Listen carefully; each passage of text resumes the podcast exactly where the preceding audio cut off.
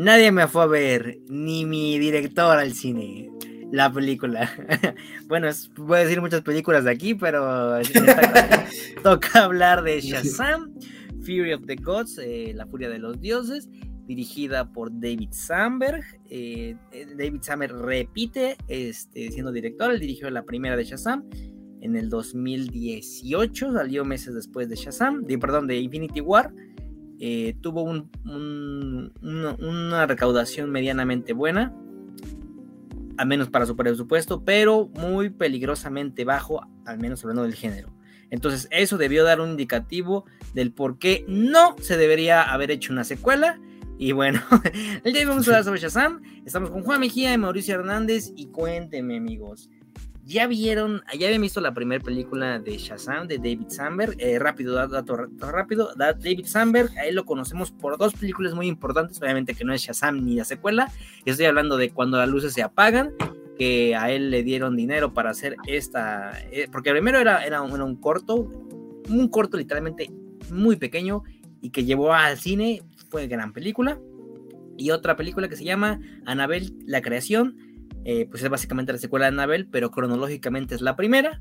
Eh, y de ahí Walter Amada, porque Walter Amada, eh, datazo, antes de dirigir durante unos meses, bueno, fueron años, pero unos meses, el, el DCU, pues fue el del arquitecto del Conjuroverse, entonces de ahí se lo jaló para acá, para DC, y bueno, pues entonces cuéntenme amigos, ¿vieron Shazam 1? ¿Qué tal les pareció Shazam 1? Al menos, claro, hablando Shazam 1, ¿conocían al personaje? Sí, ¿no?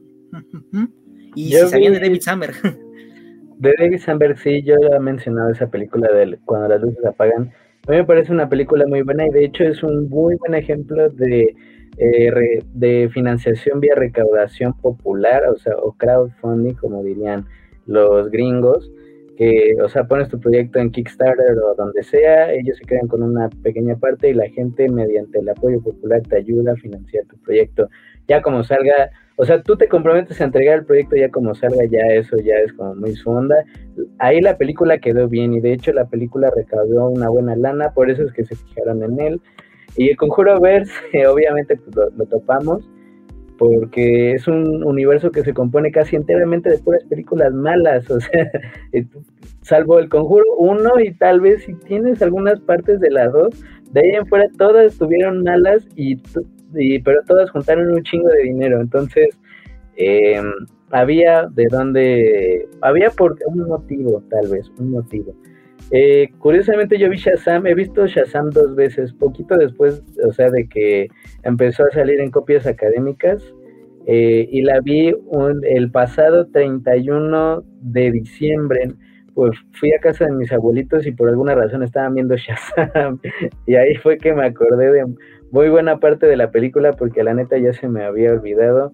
He de confesar que la verdad yo no hubiera visto esta película jamás, si no hubiéramos tenido que hablar de ella el día de hoy. O sea, jamás, jamás, jamás se me hubiera cruzado ver Shazam 2, ni por error, la neta. Yo, eh, la primera, pues yo creo que estuvo bien. O sea, la, de hecho yo pensé que esa película merecía como un poquito más de ruido porque creo que para el punto y, y, en el, y por cómo estábamos situados en la situación de los superhéroes, creo que era al menos una que trataba de salirse un poquito más del molde con un personaje como de vibras de perro dorado o de golden retriever como más este como más chistosón, genuinamente chistosón, no como chistoso Marvel que trata de sacar la línea y el chiste así como curiosón.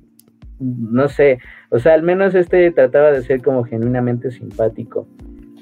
Eh, la primera sí salió, aquí yo creo que no, de hecho, bien dijeron, nadie me fue a ver, pues, pues el presupuesto, según aquí veo en Wikipedia, de 100 a 125 millones, igual altísimo. Recaudación 132, o sea, de que apenas si juntaste, apenas si recuperaste, o sea, la neta, en esto en estos tiempos de consumo casi automático, la neta ya está, si es como de, güey, pues la neta no podría decir que no fue un fracaso.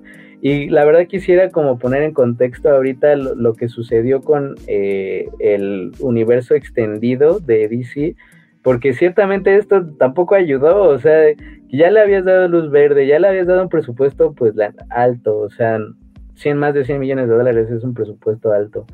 Eh, ¿Habías puesto cierto esmero? Tal vez para que esta película saliera y obviamente eh, ya estaba lo del fantasma de James Gunn rondando, o sea, ese tipo de decisiones de aceptar el contrato seguramente no se toman de un día para otro. Yo imagino que fue así, que bueno, eh, el James Gunn yo creo que ya les tenía corajito a los de Marvel por lo que, por haberlo desechado, no hay ni siquiera preguntarle, ¿no? De, oye, pues qué, qué chingados. Se va, eh, hace Suicide Squad, Suicide Squad, le fascina a Juan y le fascina a gran parte del mundo, eh, se, se termina siendo un rotundo éxito. Yo me imagino que es, ok, te ofrecemos esto y ya empiezas a ver el vaivén de la lana y dices, bueno, ok, vamos a terminar aquí firmas y ya luego ves qué haces. Y, y, bueno, una de las decisiones más controversiales que él tomó fue quitar a Superman, ya que el Henry Cavill había accedido a regresar como el personaje. Pero esta decisión de quitar a Shazam es como, güey, pues a Shazam y el Shazam verso, donde se mete la roca, que deshacerse de la roca yo creo que es una decisión profesional facilísima. un, un, dolor de huevos trabajar con ese güey, porque es él o, es los, o son los demás. O sea, de eso que, y hay muchos testimonios, lo mencionamos en el capítulo de Rápido y Furioso, eh, vayan a escucharlo ya que salga, porque seguramente, ah, seguramente así fue, seguro fue una decisión facilísima, porque parte de esto era que, según entiendo y lo mencionó Daniel alguna vez, era que él fuera parte de una película de Shazam y después este güey dijo, no, yo quiero mi propia película y mi propia historia de origen, yo le meto lana bueno, pues no salió. Y esta, pues tampoco, pero al menos juntó, juntó, ¿no? O sea, di lo que quieras, pero la mía, la mía juntó. Eh, la verdad, yo creo que esta es una película completamente irrelevante. si no la hubiera visto hace unas horas antes de entrar aquí, la verdad no me acordaría ya de qué trató. Eh, siento que ahora la onda de, de ser gracioso, de que la interacción entre los amigos como el club de los perdedores, pero, pero con superpoderes, ya no jaló. Las villanas, está, yo no siento que sean como amenaza alguna. Eh, la verdad, para mí sí es una película que justifica todavía más que este güey haya tomado las decisiones que tomó. Insisto, eso sí fue como yo pienso que fue, que primero negocias la lana y después ya que firmaste, ok, ¿qué vas a hacer? Bueno, pues voy a quitar a Superman y voy a quitar a este güey, voy a quitar a todos y voy a, voy a hacerlo otra vez todo desde cero, porque tampoco hubo, un éxito que me justificara que no debía hacerlo. O sea, la verdad, en ese momento la película de Superman, yo recuerdo que tenía unos comentarios feroces, o sea, de que la neta no le fue muy bien en cuanto a la recepción y bueno, ya ni qué mencionar de las, este, de la primera eh, Liga de la Justicia, ¿no? La, segunda pues quedó más chida, bueno, ya a pesar de que duró cuatro horas, este... Cagado, ¿no? Porque es originalmente era la primera. Ajá. Bueno, o sea, lo que veo es que no hubo ningún éxito que ese güey dijera, híjole, ¿aquí qué hago? ¿Lo quito o no lo quito? Y más porque, eh, si, si, no mal recuerdo, o sea, y aquí podrá decirnos Daniel que es experto aquí en DC, al menos en su universo de películas, eh, según yo sale la película y ya después se anuncia lo de James Bond, si no mal recuerdo. O sea, él ya pudo ver cómo le había ido a la película antes de decidir estas cosas. Claro que si te ibas a deshacer de la roca, pues ibas a tener que mandarlos a la fregada a todos. Pero sí, o sea, la, yo, yo también, si te insisto, si no hubiera tenido que verla, no lo hubiera visto, porque no me llamaba la atención para nada. Creo que en esa ocasión la película de Shazam fue refrescante y fue como una buena anécdota. Y para decir, la neta DC tampoco está tan mal como para lo que le está cayendo, porque, eh, bueno, pero en ese momento todos estaban con Marvel, ¿no? O sea, era unánime decir que Marvel era el creador de los universos cuando individualmente, pues no es el que tiene las mejores películas, pero bueno, eso ya es tema para otra vez. A mí se me hace como un, un clavo más en lo que fue el ataúd de ese proyecto, que seguramente podría quedar mejor. Ah, Pensé que iba a ser lo, de, lo del DC. No, yo, yo me acuerdo que. Al rato. La, ah, ok. La primera vez que vi Shazam 1 fue así como de. Ah, pues. Órale, ¿no? O sea, como que chido. Este. Está cool. O sea, está divertida, supongo. Este, creo que la fui a ver al cine. Este. La verdad no me acuerdo. Eh, pero fue así como de. Ah, está bien lo que me pasó ya después fue que empecé a ver todas las películas de DC este, y dije, ok, ya, supongo que entiendo, ¿no? O sea, eh, al momento yo, yo había visto, por ejemplo, eh, Mujer Maravilla. Y me acuerdo que sí fue así como de, ah, pues está, está bien, ¿no? O sea, creo que en, dado momento Mujer Maravilla fue de mi película favorita de DC, ¿no? O sea, todo el universo de CU, dije, ah, la neta sí, Mujer Maravilla, yo creo que sí es de las que, de las que más me gusta. Eh, ya viéndolas todas eh, y, como cotejando como, como, cómo había quedado una y cómo había quedado otra, y pensando como en toda la línea que se había creado, dije, ok, creo que Shazam está en la segunda. O sea, en términos como de listas de mis películas que me gustan de, DC, eh, pues está, este, en ese momento estaba Mujer Maravilla y Shazam porque creo que sí, en su momento, eh, viendo todo lo que había pasado y viendo cómo se había manejado el, universo o el intento de universo que trataron de hacer, este, después del fracaso de Escuadrón Suicida Primera, este, y, todo, pues dije, creo que Shazam como una película familiar y como una película como más chistosona y todo, creo que funciona bastante bien, porque dentro de su simpleza tenía, eh, tenía como ciertas cosillas agregadas justo de la familia y pues todo lo que tiene para hacer una película familiar lo tenía y lo tenía bastante bien. Entonces, este, yo, yo a lo mejor la vi en, un primer momento como una película de superhéroes como tal, este, con todas las, este, las minucias que pueda haber tenido, o sea, como X-Men, Spider-Man, lo que sea. Y por eso fue que dije, ok, quizás no tanto, pero ya viéndola como una película familiar, dije, ah, pues está, está divertida, ¿no? O sea, y aparte creo que este, el Zachary Levi, el Zachary Levi este, junto con el otro morrito que la hace del amigo, bueno, del hermano, el, hermanastro, eh, eh, y el que la hace de, de Billy, eh, funcionaban bastante bien y, aparte tenía como la historia del huérfano, del abandonado, de que está buscando su identidad y todo, o sea, como un coming of age también estaba bastante bien. Entonces, la, neta, yo creo que sí, eh, por eso, por eso se posicionó ya después viéndola como con justa, con, con una visión un poquito más justa, eh, se posicionó dentro de mis eh, favoritas, o al menos dentro de las que más me gustaban, ¿no? Porque tampoco puedo decir que que es como, uy, no, Shazam, ¿no? O sea, adoro Shazam. No necesariamente, pero creo que sí está muy bien manejada. Eh, y justo después pasa todo el desmadre y este y se viene abajo todo, y lo que sea. Ya cuando anunciaron Shazam 2 fue así como de, como para qué, ¿no? O sea, ¿por qué? Eh, tenía cierta curiosidad por, por porque pues, dije, ah, pues a lo mejor van a hacer algo, algo un poquito mejor, ¿no? O sea, dentro de todo lo que estaba pasando, era una especie de esperanza también, ¿no? O sea, entonces, de repente empiezo a ver las críticas y digo, mm, sí, sí, sí, sí. Sucedió lo que tenía que pasar, ¿no? O sea, se, se deshicieron de todo lo que, bueno, eso ya lo pienso ahorita, pero ahora viéndolo como, como, como en ese momento cuando leías críticas, cuando estaba en el cine, dije, pues sí, se deshicieron de lo que hacía Shazam buena. O sea, se deshicieron de todo para hacerle una película más de superhéroes.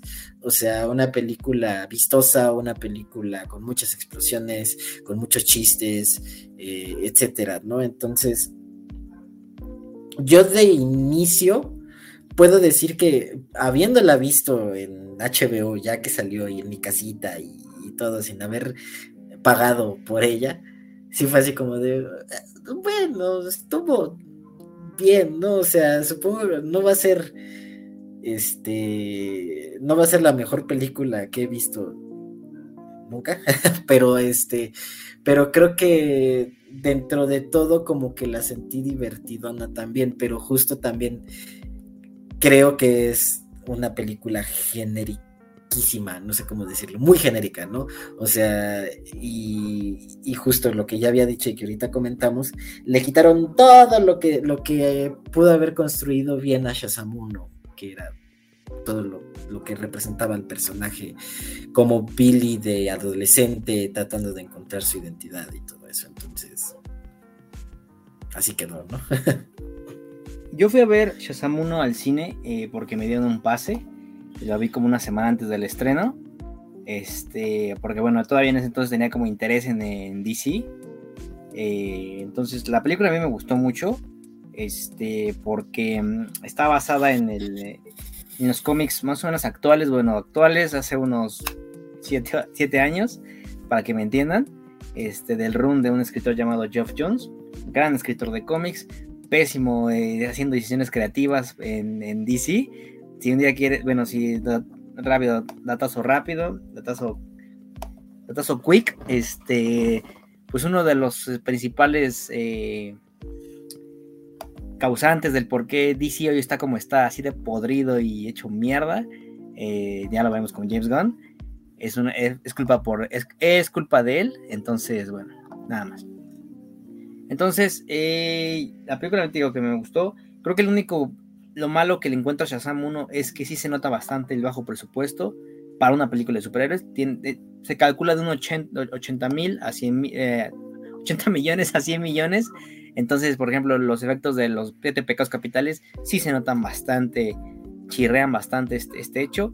Y, y, ya no, de ahí fuera la construcción del villano, bien como dices lo de Billy, eh, todo chido. Ah, y lo que no entiendo es por qué sí, se siente que, que, Billy y Shazam son dos personas distintas. O sea, sí que es lo que a mí no, en la 1 no, no, me, no me terminó de cuadrar. Eh, muchos dicen que se siente más confiado, pero pues eso es una mamada porque no me lo explican en la película, ¿verdad? Entonces, en interpretación a fin de cuentas. Pero lo del presupuesto es importante porque recaudó muy poco para hacer una película de superhéroes. Entonces, eh, recaudó 380 millones, 300 mil, 380 mil millones de dólares. Entonces, muy poco. Digo, es muy bueno para su presupuesto, pero muy poco. Entonces, eh, yo, como, como lo dije al inicio, es un indicativo para pues futura, una futura secuela, ¿no? Entonces, como bien, bien dijeron, qué raro que hayan eh, aprobado una secuela cuando la primera no levantó tanto hype, no levantó tanta discusión en redes sociales. Entonces, pues ahí está. Entonces, eh, y entrando de lleno en lo que es esta secuela, al principio me gustó cómo, cómo, cómo nos presentaron a Shazam, ¿no? Bien, ya, vimos que en la primera, como bien menciona Juan, resuelve este, este hecho de identidad, de encontrar quién es. Eh, que por cierto, la escena de la madre, cuando se revela la verdad, totalmente increíble, muy buena, muy buena, muy bien manejada, muy bien dirigida, escrita y actuada. Y ya en esta secuela, cuando vemos a Shazam en el chiste, bien como comentan, que a a mí no me gustó, porque rompe con el drama. él piensa que es un psiquiatra, pero va con un pediatra. Eh, y dice que él no encuentra un lugar porque ya hay superhéroes que son como él, o sea, no, trata de encontrar una identidad ahora como superhéroe, ya lo encontró como, como, como niño, ¿no?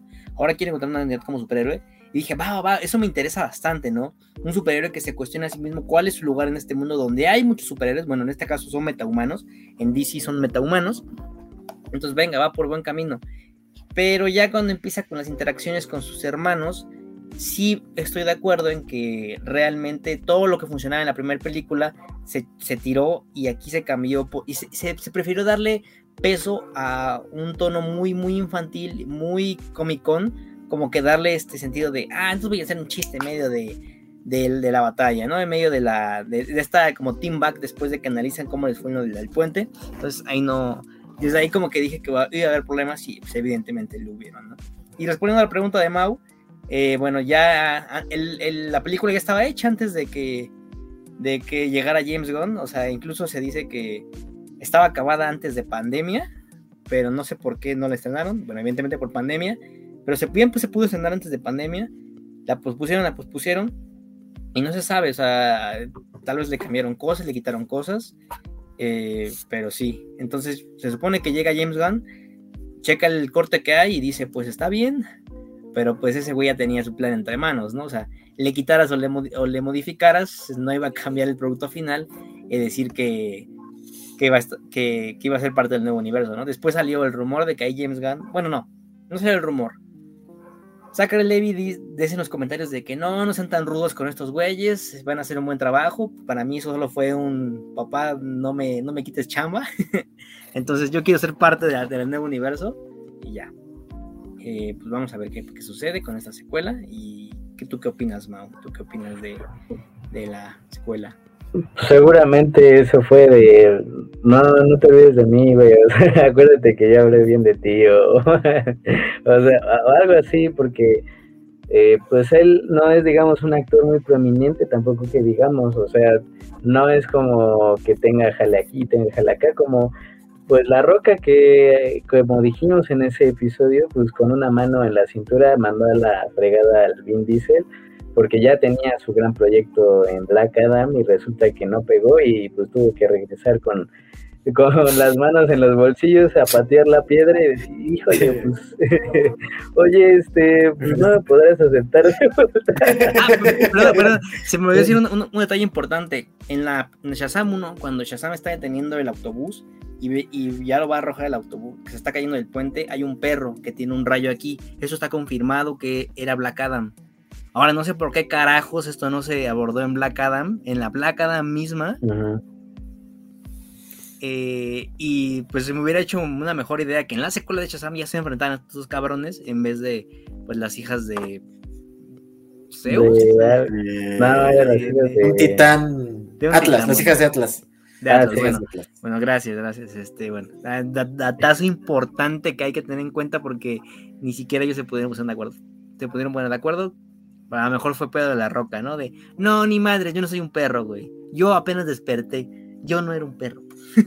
Seguramente fue eso. O sea, sabemos que, que, fue eso porque él mismo, este, hay un, vi un video hace muy poquito que les recomiendo ver.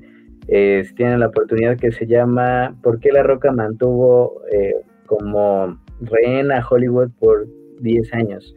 Está el título en inglés que es Why the Rock Held Hostage Hollywood for 10 Years, que es una explicación de cómo fue la construcción de la carrera cinematográfica de La Roca desde la salida de las luchas, esa terrible aparición en El Rey Escorpión, pero que al parecer nadie vio con los ojos abiertos, porque de ahí es que ese güey pues brincó al estrellato.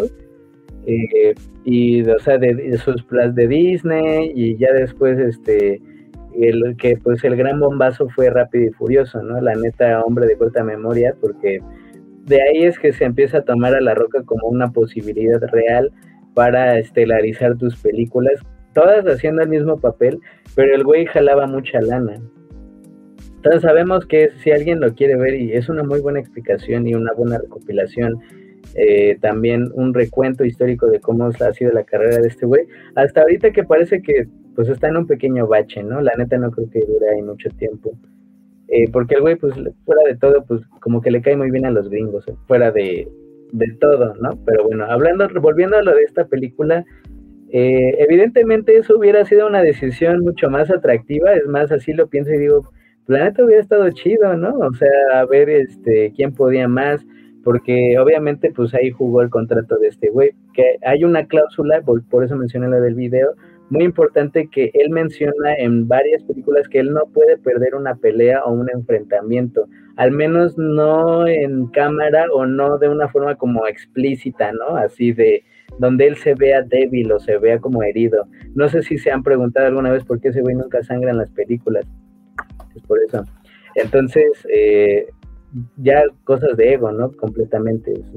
No hay ninguna otra explicación porque a esta película pues sí le terminaron, la, se la llevaron por las patas, ¿no? Yo, yo, algo que destaco, o sea, a mí la verdad es que sí me gustó lo de la historia de el amigo que ligaba con la esta que resultó ser la hija de, de Atlas, que era, si no me recuerdo, Espera, sí, ¿no? Que era la más joven. Atea. atea. Entonces, este, porque la, verdad Pues, pues, sí, este, porque la verdad yo creo que, ah, o sea, si al inicio, si en la primera era como de, bueno, quiero saber quién soy como chavo, aquí pues tenemos que ir avanzando en la vida por, para encontrarnos como, pues adultos jóvenes, que es más o menos lo que al inicio se plantea y después se abandona por completo, que estos güeyes tienen otros intereses, simplemente, eh, y él, él empieza a lidiar algo así como con un síndrome de la familia añadida, ¿no? de yo no quiero que ellos me dejen porque siento que me va a pasar como me pasó con las otras personas importantes en mi vida.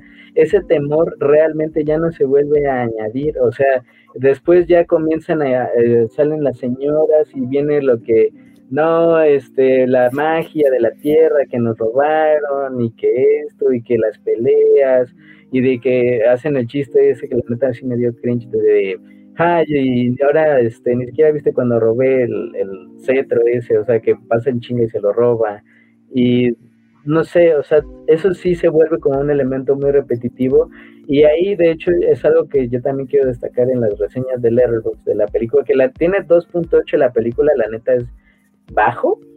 O sea, y los comentarios son un poquito más feroces, al menos los que tienen muchos likes que dicen que, por ejemplo, aquí, o sea, esta es una perfecta representación de la fatiga de las películas de superhéroes. O sea, en eso yo estoy completamente de acuerdo. Así como pasó con la de Ant-Man, que también aquí hicimos como el respectivo comentario y decimos, güey, ¿de qué trató Ant-Man 2? Yo no tengo ni la más remota idea. Ant-Man 3 se sintió como realmente sentiste el correr de los minutos porque además es mala eh, y después pasó lo del villano, ¿no? Que bueno, yo creo que sí suma más allá, va a sumar a la percepción de la película, aunque no tenga, no haya sido en la película eh, en sí, o sea, me refiero a los, los pedos que supuestamente tiene el actor. Eh, aquí yo sí siento que como tales son como todos esos elementos de esas películas de Marvel que no recordamos. Ant-Man 2, Ant-Man 3, el Thor 2, este, no sé, la, pues, las, otras, la tercera del Capitán América, la de Civil War, que si bien es así la recordamos, ese elemento de la comedia a cada pinche rato, o sea, era un golpe un chiste, un golpe y un chiste, un golpe y un chiste.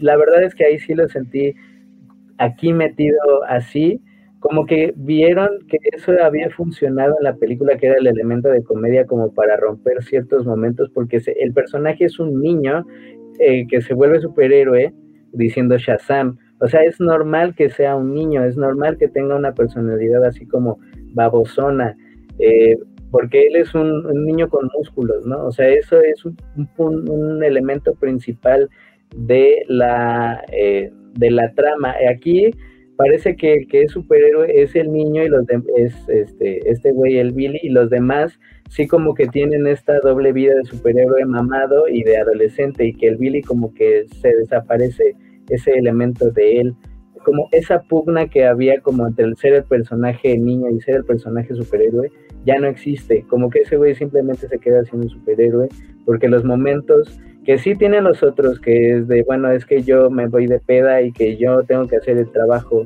y que yo quiero ligar con la otra chava y que simplemente ya no me interesa como que no tengo tiempo, no quiero meterle tiempo a, este pedo del superhéroe, se abandona muy rápido, cuando la verdad yo creo que al principio yo decía, bueno, este, es un elemento interesante, ¿no? O sea, este conflicto del equipo de, va a devenir en el conflicto del personaje principal y eso deja muy rápido. ¿Qué es justo lo que, lo que yo decía de que se abandona como la parte más eh, balanceada de, de, de, Shazam 1, porque justo en, en Shazam 1 tenemos el, la historia del adolescente que va creciendo y que tiene traumas y que tiene que aprender a lidiar con ello, este, que tiene que encontrar una familia porque su familia lo abandonó, tiene este, cosas de abandono, odia a la persona que lo adoptó, este, etcétera, ¿no? Entonces son cosas por las que tiene que pasar eh, y, el hecho de que le llegue un nuevo poder o poderes, pues como que sí lo, lo destantea, ¿no? O sea, como que sí lo, que es parte de la película, eh, de la trama de la película, que es este, ay, ahora tengo poderes eh, y pues voy a jugar con ellos, ¿no? Porque dentro de todo, pues a pesar de que pues, ya estaba un poquito más grande, pues está jugando a ser superhéroe, ¿no? Y, entiende como un poquito lo de lo de Spider-Man, que pues un gran poder conlleva una gran responsabilidad, y dice, bueno, ahora vamos, ahora vamos a, hacerlo en serio, porque pues tenerlo, pues sí representa una, una carga, ¿no? O sea, no, no, es nada más este tener ahí, eh, hacer algunos juegos, ¿no? Eh, algunos este, chistes que sea.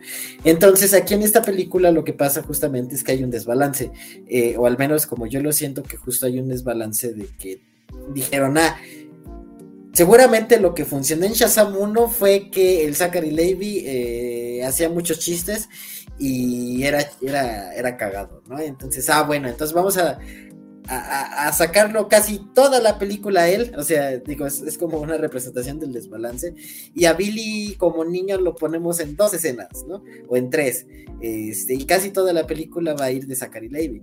Entonces, este, Zachary Levy haciendo chistes.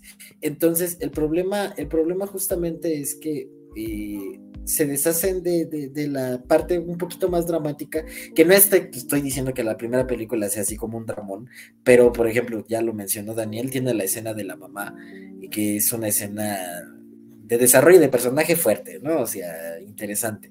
Este, y que, y que en esta no hay nada así, o sea, no hay nada parecido.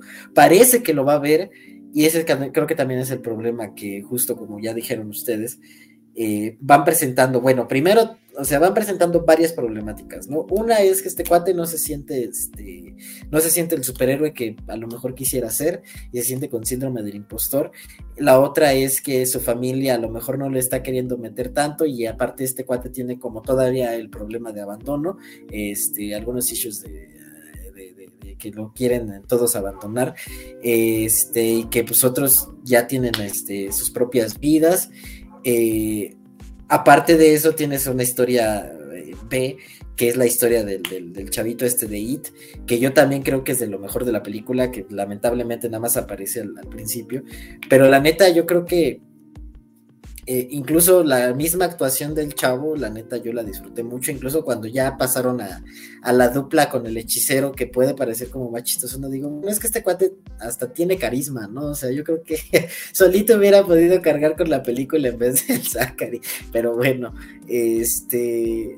Bueno, no solito pues, pero creo que es un gran personaje secundario y creo que sus escenas ayudan muchísimo a que la película no se sienta o al menos a mí me ayuda a que no, no me volviera loco, ¿no?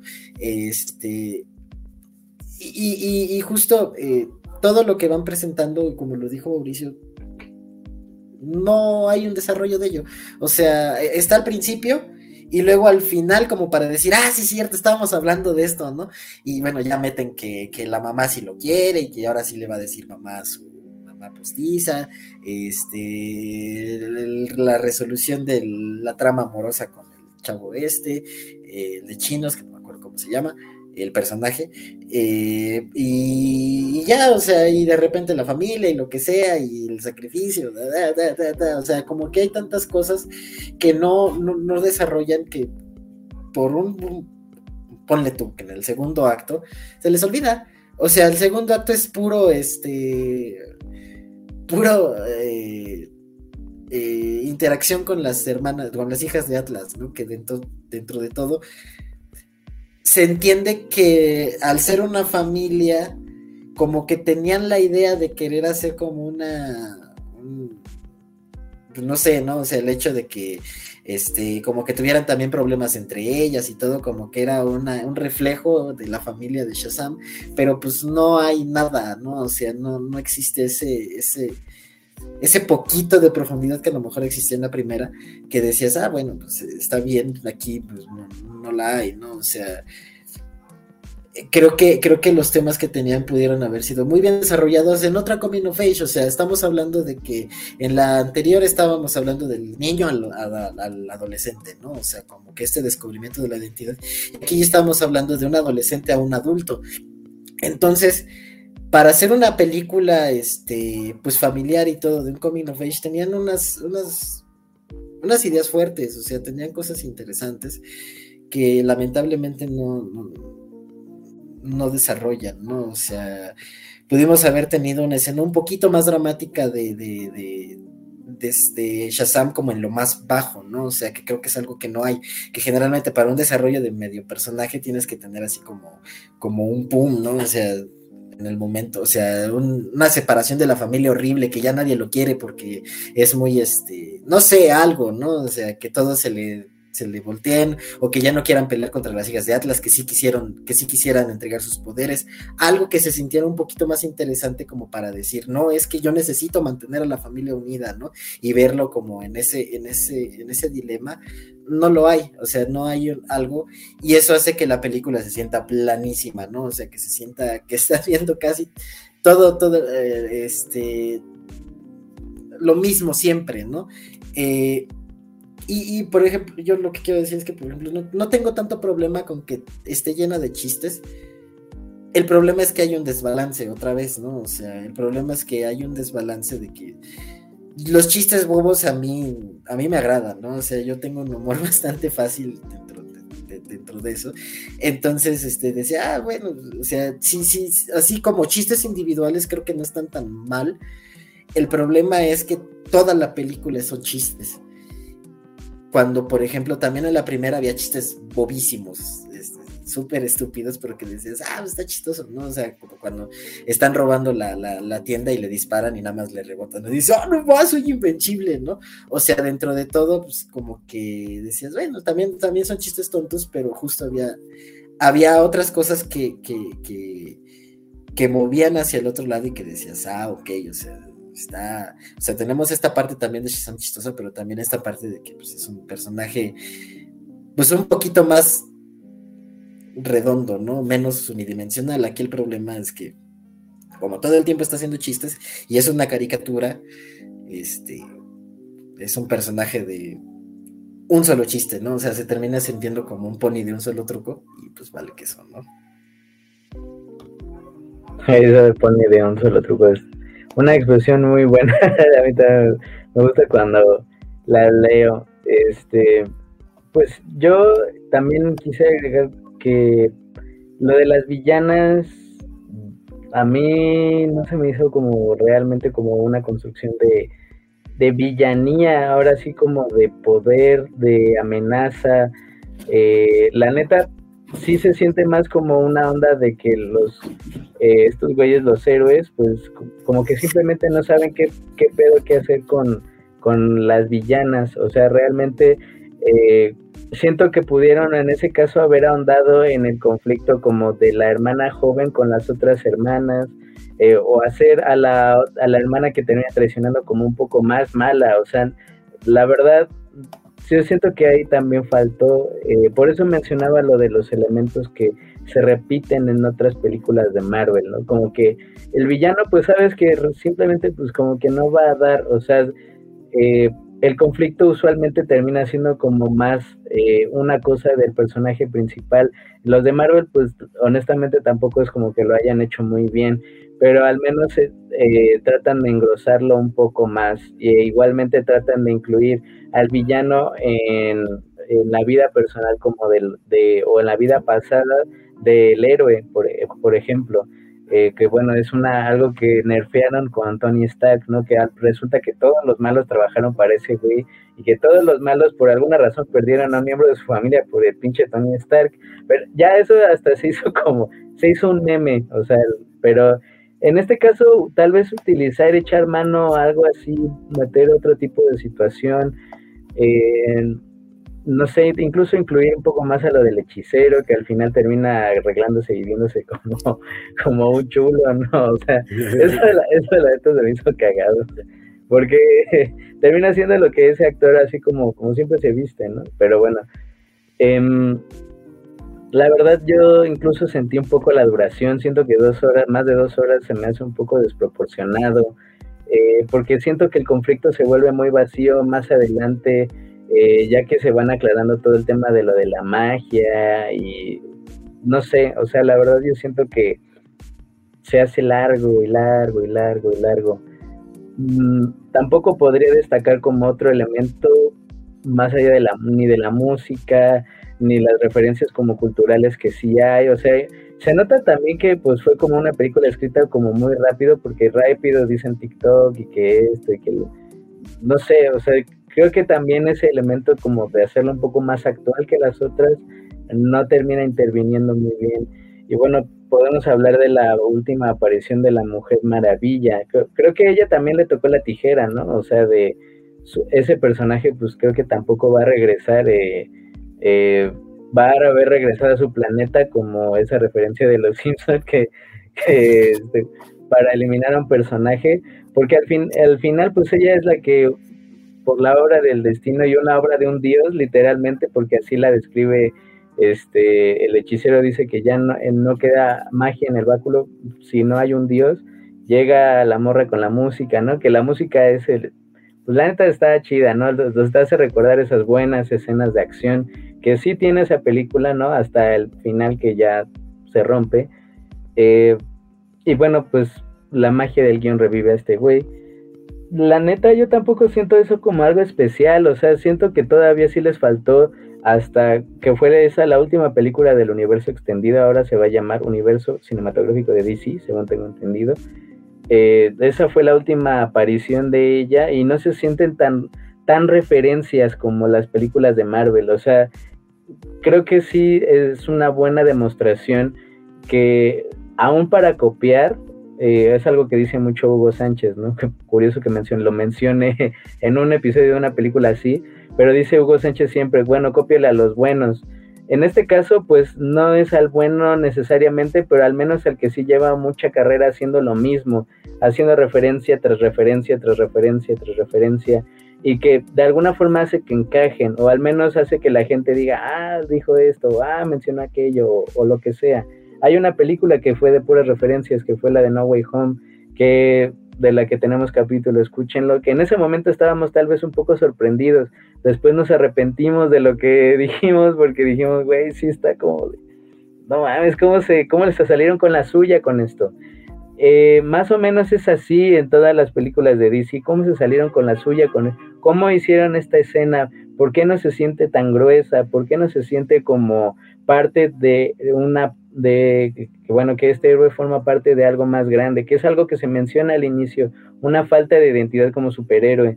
La neta yo creo que eso no se vuelve a mencionar y no no solo a mencionar, sino a construir en el resto de la película. La verdad yo creo que sí es una buena demostración de por qué nunca le pudieron hacer juego a Marvel, ¿no? Más allá de la entrega individual del Guasón, que el Guasón sigue barriéndose a todas, pero incluso esa no se considera dentro de ese universo extendido. Es una película aparte, ¿no? Y, y la que viene va a ser otra película aparte, que va a ser un musical, o sea, es, sí demuestra que hay una falta de unión en, en, la dirección Warner y en DC, que bien, mencionó Daniel el datazo de ese güey, el que escribió las, los últimos cómics de Shazam, pues es una buena, es, es, un buen responsable de lo que pasó en DC como compañía.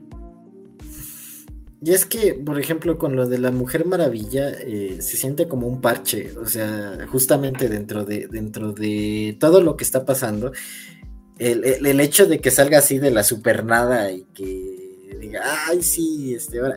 Así como en Rápidos y Furiosos 10, así sale Galgado. O sea, exactamente. Es lo, Es lo que les iba a pedir que, que, desarrollaran esta escena, por favor. O sea, ya sé que aparece, pero, pero ¿cómo aparece?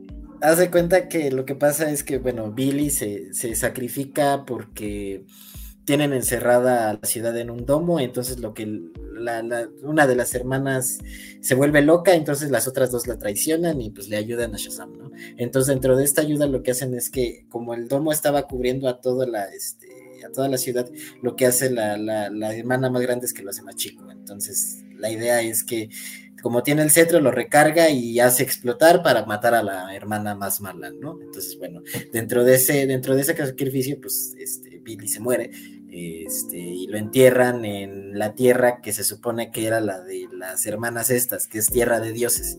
Entonces, hace cuenta que, todos están diciendo, no, pues es que cómo, cómo vamos a revivir estas tierras, ¿no? Porque la idea de las hermanas era revivir las tierras y, lo que podía revivir las tierras lo enterraron en la, tierra.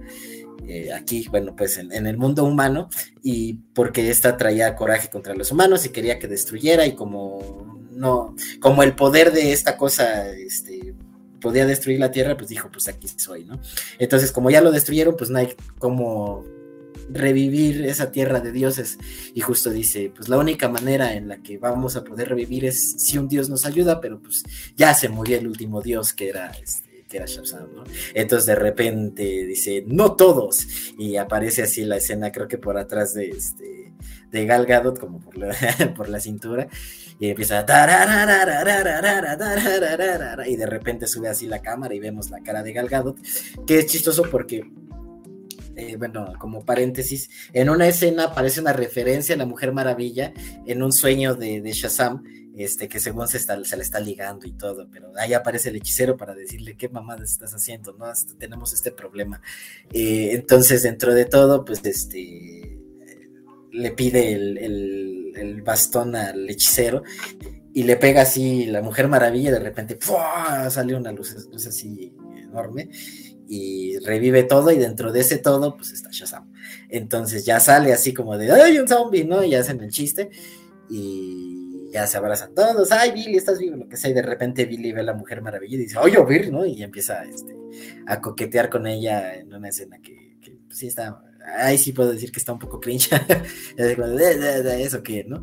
Eh, y ya, resulta que la, la Mujer Maravilla le dice, Nel, ¿no? Pero chido, chido tu cotorreo. Y ya, se va.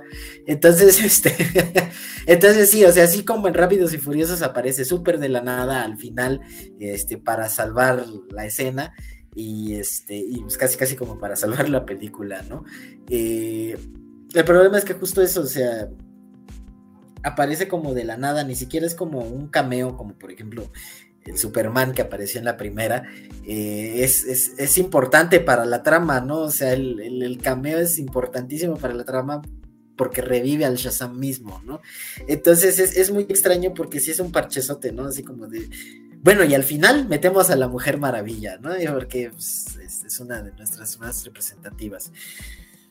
Y, pues es que ese también es como parte del problema de la película, que se siente como varios parches, ¿no? O sea, se siente como de, ah, primero es esto y después esto y después lo otro y después metemos esto y después metemos lo otro, como muchas ideas metidas en una licuadora que valen para tres, ¿no? O sea, que yo tengo algo que sí o sea, si es un rant y si digo, no seas mamón que se atrevieron a meter eso, que es lo de los pinches Skittles, güey. Lo de los unicornios, güey. Y es horrible, güey. Eh, bueno, no sé si, si, si, si Daniel lo haya escuchado, pero lo describo.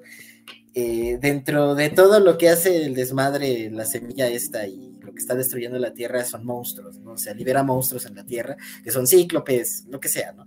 Eh, y dice, bueno, dentro de, mientras Shazam está haciendo las cosas porque toda su familia ya no tiene sus poderes, ¿cómo, cómo le hacemos para, para detener a estos monstruos y como detener medio la destrucción? Dicen, bueno, ¿a qué le tienen miedo los monstruos? Y el hechicero dice, bueno, no es el hechicero, pero ponle tú que es el hechicero.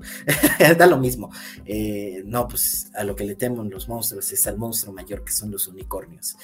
Y todos, ah, no más que existen los unicornios, ¿no? La niña chiquita bien emocionada, este, ay, ¿a poco existen los unicornios? Sí, pero no son lo que tú crees, ¿no? Son bestias horribles que odian a la humanidad.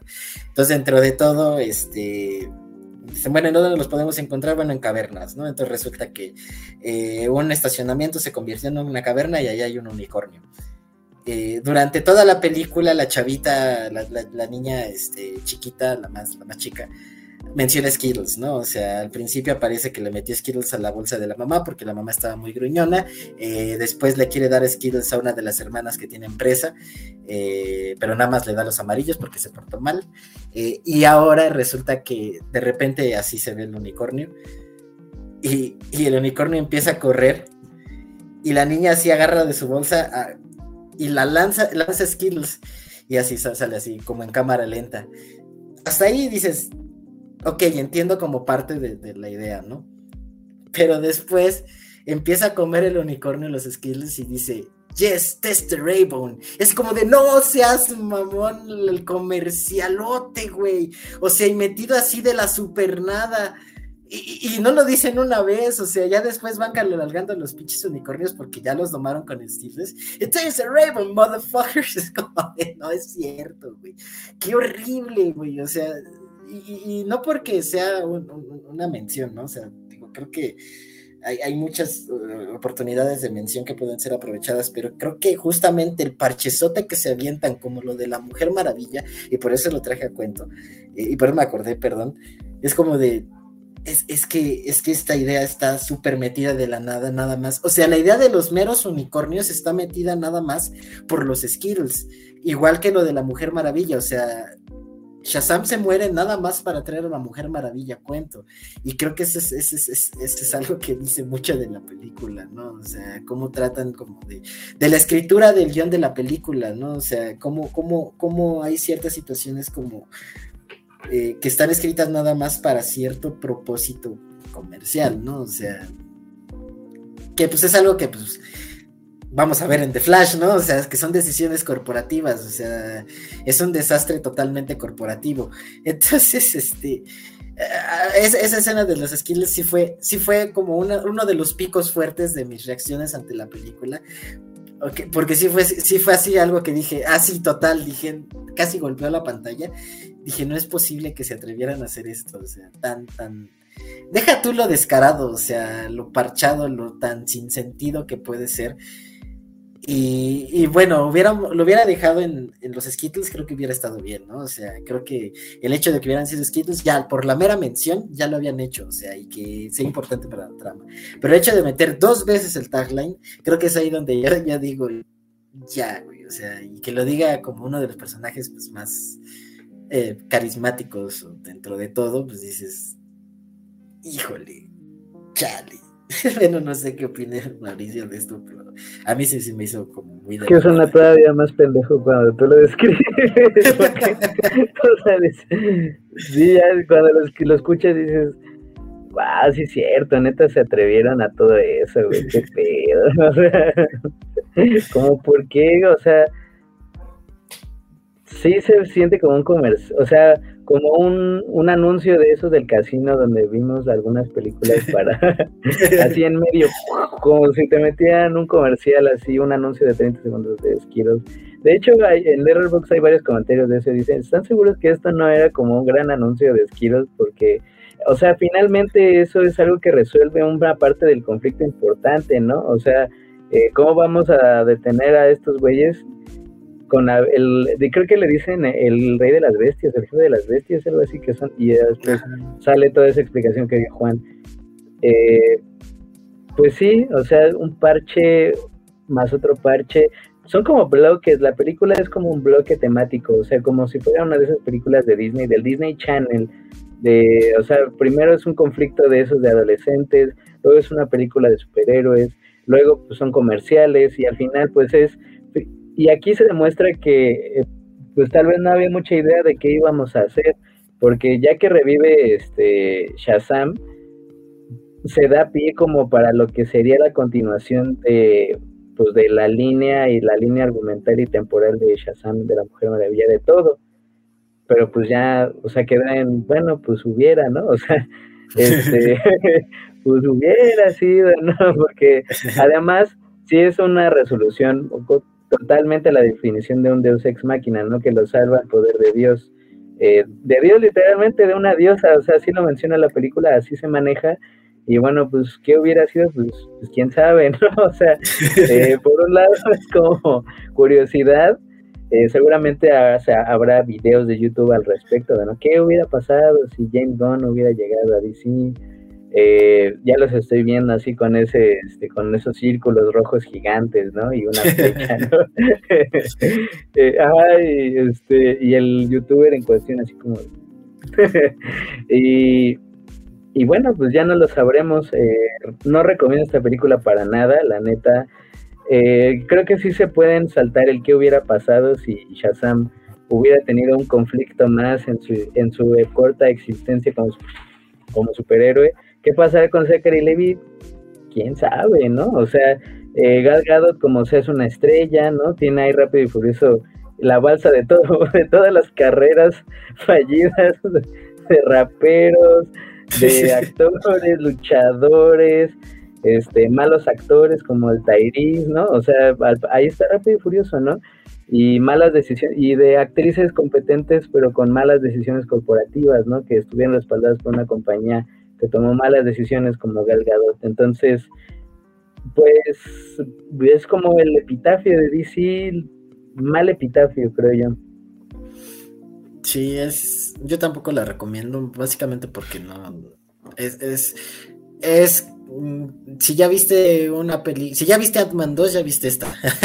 en el sentido de que, de que, son tan genéricas las dos, este, que que tienen la misma resolución, tienen los mismos problemas, tienen lo mismo, y, manejado de lo mismo, y las mismas escenas de pelea, y los mismos sacrificios, y lo mismo todo, o sea, por ahí, por ahí el, comentario que yo vi en Letterboxd era que era uno que decía, yo no tengo fatiga de películas de superhéroes.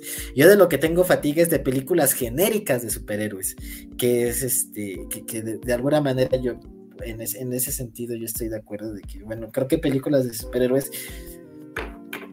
pues al menos como se han estado haciendo ahorita, creo que hay una posibilidad de poderlas hacerlas diferentes, ¿no? O sea, creo que hay una posibilidad de poder hacer algo, algo que de repente diga, ah, ok, ¿no? Esta semana, bueno, estamos grabando este, el 30 de, mayo, esta semana se estrena Spider-Man 2, Across the Spider-Verse. Y esa hay un hype fuerte y, y hay, hay, hay, hay, fuerza. Entonces, eh, y todavía Joker 2, no sé cómo vaya a ser la recepción, pero creo que todavía jala, jala cierta atracción, ¿no? entonces, yo creo que dentro de todo, pues eh, estoy de acuerdo con el comentario de que pues, las películas de superhéroes, pues pueden seguir saliendo y van a seguir saliendo, pero eh, y, puede haber cosas interesantes. El problema es que ya se están haciendo tan genéricas y ya están tan pop que pues ya, como lo dije, ¿no? Si ya viste una, ya viste absolutamente todas, ¿no? Entonces, y ni siquiera como para decir, este, eh, ay, tenemos un Endgame o tenemos un Infinity War, que no son películas necesariamente muy, muy complejas, este, Endgame es una galería de, nostalgia, pero pues al menos tienen eso, ¿no? Al menos tienen eso de decir, ay, voy a ir a verla por esto, voy a ir a verlo por, por aquello, ¿no? Digo, el episodio pasamos, hablamos de la sirenita que no es de superhéroes, pero pues al menos tiene ese factor, ¿no? Este, y esta de plano no hay absolutamente nada. O sea, ni siquiera, ni para propios ni extraños, o sea, para propios, así como la gente que le gustó Shazam, la neta no, porque justo como ya lo mencionamos en el podcast, no hay, no existe eso que, que, hizo bien Shazam. Y para los extraños, pues va a decir, ah, pues órale, una película de superhéroes, otra, otra película de superhéroes que, como dice Mauricio, bien nos pudimos haber saltado. Entonces, este, digo,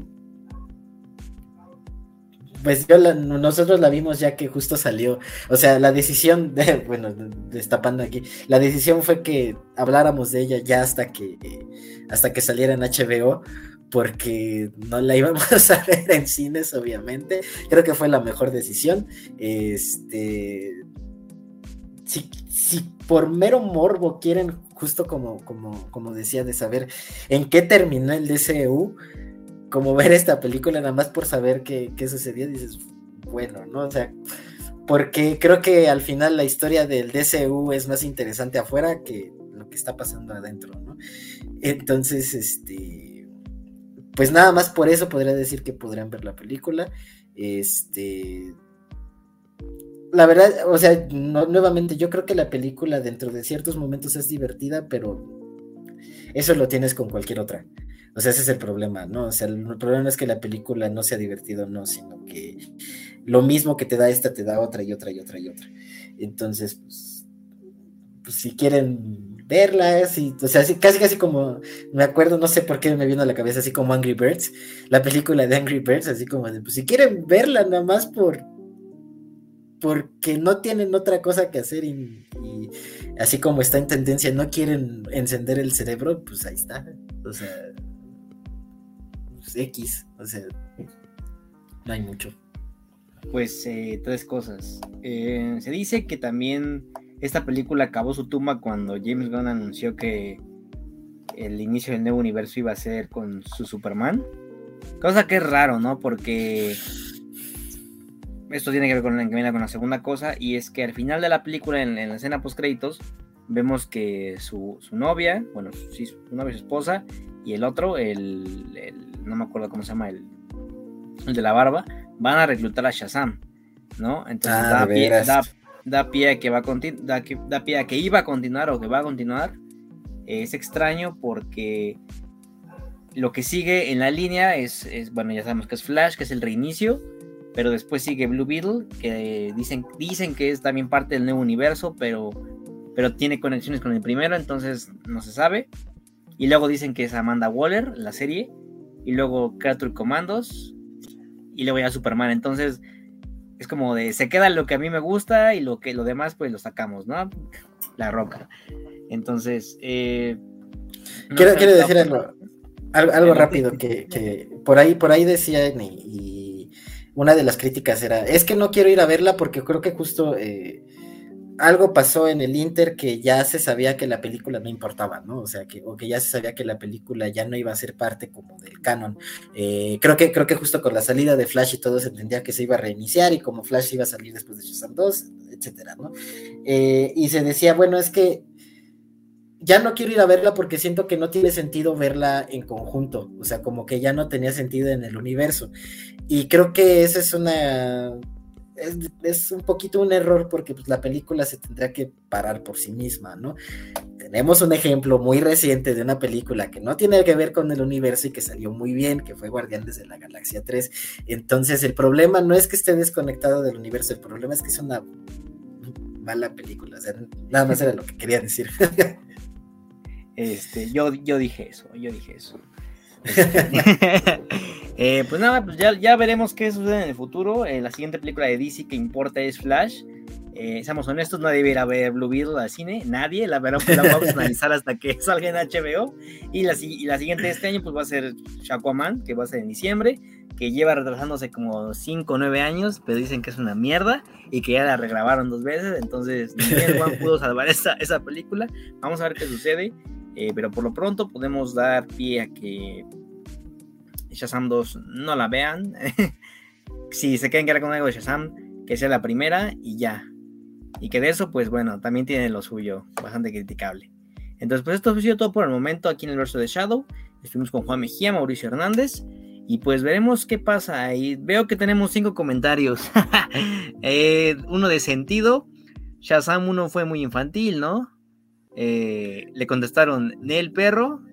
Otro fue Verga sabe mucho de películas. Eh, muy tarde ya la vi.